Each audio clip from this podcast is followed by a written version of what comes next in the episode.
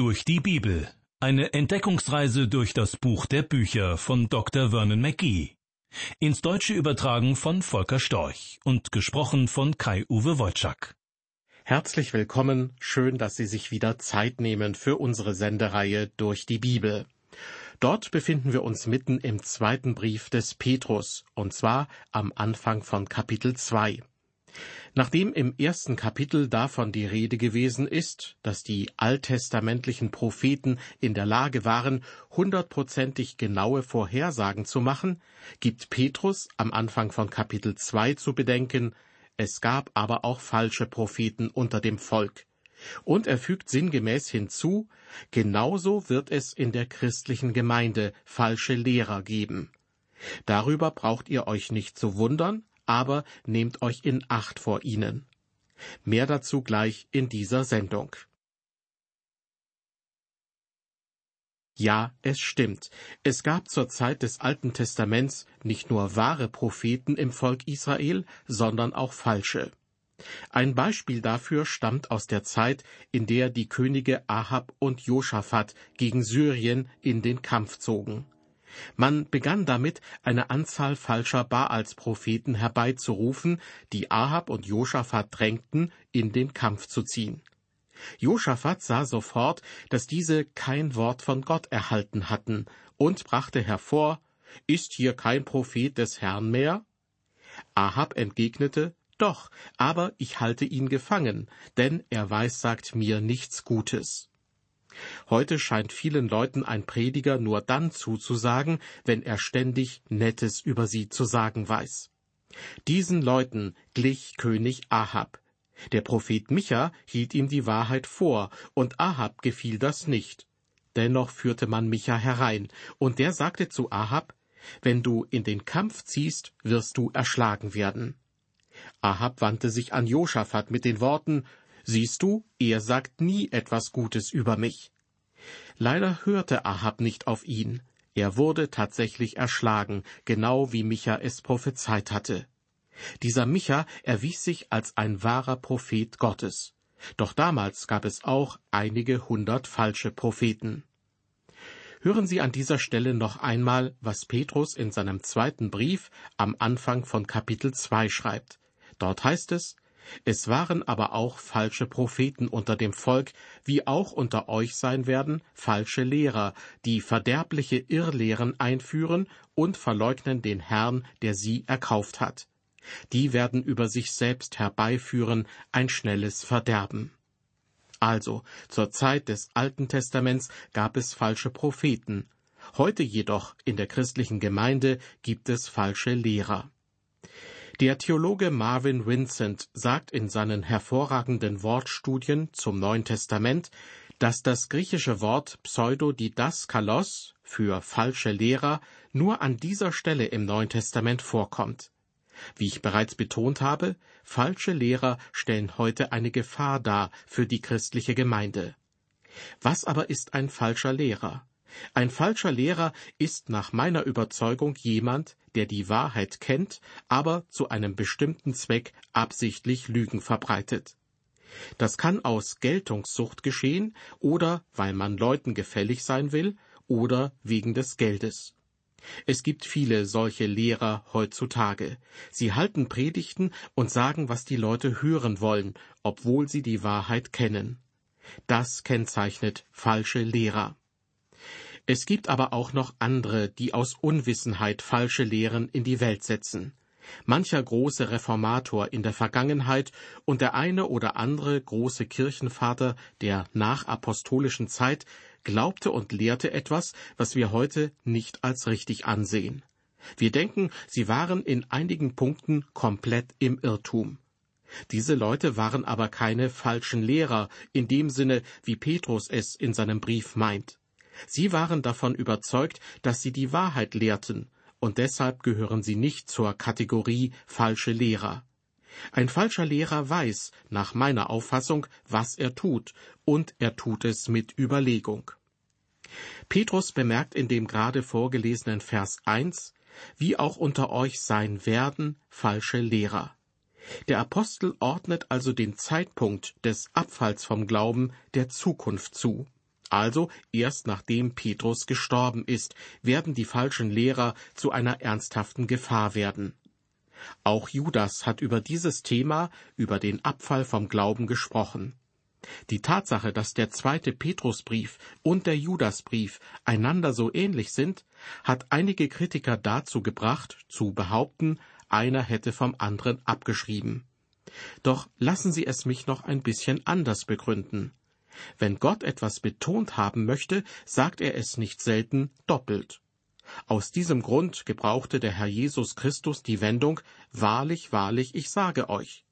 Ein einzelnes Wahrlich wäre für ihn eigentlich genug gewesen. Aber wenn er es zweimal sagt, sollten wir uns lieber aufrecht hinsetzen und genau zuhören. Dann kommt nämlich etwas, was Gott für ziemlich wichtig hält. Eine Einschränkung muss ich allerdings machen, denn als Judas seinen Brief schrieb, erwähnt er, dass es bereits falsche Lehrer in der Gemeinde gibt. Sie traten wohl ziemlich früh auf, und es hat sie seitdem ständig in der christlichen Gemeinde gegeben. Ich meine, im zweiten Petrusbrief, am Anfang von Kapitel 2, bekommen wir eine sehr gute Umschreibung dafür, was falsche Lehrer ausmacht. Petrus schreibt über sie, die verderbliche Irrlehren einführen und verleugnen den Herrn, der sie erkauft hat. Die werden über sich selbst herbeiführen ein schnelles Verderben. Sie führen Irrlehren ein, und zwar heimlich oder allmählich, wie man den griechischen Begriff an dieser Stelle auch übersetzen kann. Was die falschen Lehrer kennzeichnet, ist außerdem, dass sie das Erlösungswerk Christi leugnen. Sie sind zwar engagierte Mitglieder der Gemeinde, sie behaupten Christen zu sein, doch in Wirklichkeit arbeiten sie unbemerkt unter dem Deckmantel der Scheinheiligkeit. Vor Jahren habe ich einmal in einer Kirche gepredigt, in einer sehr anerkannten bibeltreuen Gemeinde, wo die Leute das Wort Gottes wirklich schätzten. Sie hatten einen Pastor in diese Gemeinde berufen und befragten ihn darüber, ob er an die Bibel glaube und an ihre vollständige buchstäbliche Inspiration. Er beantwortete all ihre Fragen mit Ja. Etwa zwei Jahre später kam ich in jene Stadt und stellte fest, dass sich viele Mitglieder dieser Gemeinde abgesondert hatten und inzwischen andere Gemeinden besuchten. Sie erzählten mir, dass dieser Mann ihnen offenbar etwas vorgespielt hatte, als er behauptete, an die Autorität der Bibel zu glauben. So drückten es die freundlicheren Leute aus, mit denen ich sprach. Andere sagten rundheraus, er hat uns betrogen. Exakt das hatte er getan. Er kam in jene Gemeinde und war gewissermaßen ein Falschspieler. Er predigte das eine und glaubte in Wirklichkeit etwas anderes. Nun gibt es bei falschen Lehrern häufig auch ein paar richtige Lehren. Keine mir bekannte Sekte sagt nicht auch etwas, was der Wahrheit entspricht. Doch genau das ist es, was die falschen Lehrer so gefährlich macht zehntausendmal gefährlicher, als wenn sie sich hundertprozentig im Irrtum befänden. Diese Lehrer glauben gewöhnlich manches, was wahr ist. Unser Herr Jesus Christus hat gesagt, seht euch vor vor den falschen Propheten, die in Schafskleidern zu euch kommen, inwendig aber sind sie reißende Wölfe. Und der Apostel Paulus hat die Gemeinde in Ephesus ebenfalls gewarnt. Denn ich weiß, dass nach meinem Abschied reißende Wölfe zu euch kommen, die die Herde nicht verschonen werden. Jene Wölfe in Schafskleidern werden die Herde völlig zerrütten und zerstreuen. Unser Herr brachte das ans Tageslicht, indem er ein Bild entwarf vom Zustand seines Reiches nach seiner Ablehnung, Kreuzigung und Auferstehung. Er werde nicht zu dieser Zeit sein Reich auf Erden errichten. Vielmehr redete er davon, das Himmelreich gleiche einem Sämann, der Samen aussät, oder wie bei einem Senfbaum, beziehungsweise ähnlich dem Sauerteig. Dieser Sauerteig ist jetzt schon im Brot zu finden. Das Brot steht für das Wort Gottes, und da sind viele falsche Lehren, die man unter der Vorspiegelung verbreitet, sie seien Gottes Wort. Und damit kommen wir nun in unserem Bibeltext zu Vers 2. Dort heißt es, und viele werden ihnen, den falschen Lehrern, folgen in ihren Ausschweifungen, um ihretwillen wird der Weg der Wahrheit verlästert werden. Petrus sagt hier, viele werden ihnen folgen in ihren Ausschweifungen. Falsche Anhänger werden falschen Lehrern folgen. Ich glaube nicht, dass Gottes Erwählte auf Dauer hinters Licht geführt werden können. Ja, ich nehme an, Gott lässt viele Sekten und Ideologien zu, um das, was falsch ist, aus der wahren Gemeinde abziehen zu lassen. Denn die Leute, die unaufrichtig sind, greifen nach solchen Ideen. Es entspricht genau dem, was Paulus angekündigt hat. Denn es müssen ja Spaltungen unter euch sein, damit die Rechtschaffenen unter euch offenbar werden. Anders ausgedrückt, die wahren Kinder Gottes werden nicht in diese Richtung laufen. Der Herr Jesus Christus hat es etwa so ausgedrückt Meine Schafe hören meine Stimme, einem Fremden aber folgen sie nicht nach. Wenn Sie Leute beobachten, die einem dieser falschen Lehrer hinterherlaufen, dann sind sie entweder aus Unkenntnis irregeführt worden, oder sie wurden ganz bewusst getäuscht, weil sie es schon so geglaubt haben und immer schon hören wollten. In unserem Bibeltext geht es nun weiter mit Vers 3. Und aus Habsucht werden sie, die falschen Lehrer, euch mit erdichteten Worten zu gewinnen suchen. Das Gericht über sie bereitet sich seit langem vor, und ihr Verderben schläft nicht. Die falschen Lehrer suchen euch zu gewinnen mit erdichteten Worten, schreibt Petrus. Das griechische Wort für erdichtet lautet Plastos. Der Theologe Joseph Taylor beschreibt in seinem Wörterbuch zum Neuen Testament, was der Begriff Plastos bedeutet. Gemeint ist modelliert oder geformt aus Ton, Wachs oder Stein. Plastos, hört sich das nicht an wie ein anderes Wort, das uns heute geläufig ist? Wir haben da ein Kunstwort, eines, das zur Zeit des Apostels Petrus noch nicht existierte, und doch war es irgendwie schon da, nämlich Plastik. Ich denke, Petrus hat schon damals an etwas gedacht, was wir heute mit dem Begriff Plastik in Verbindung bringen.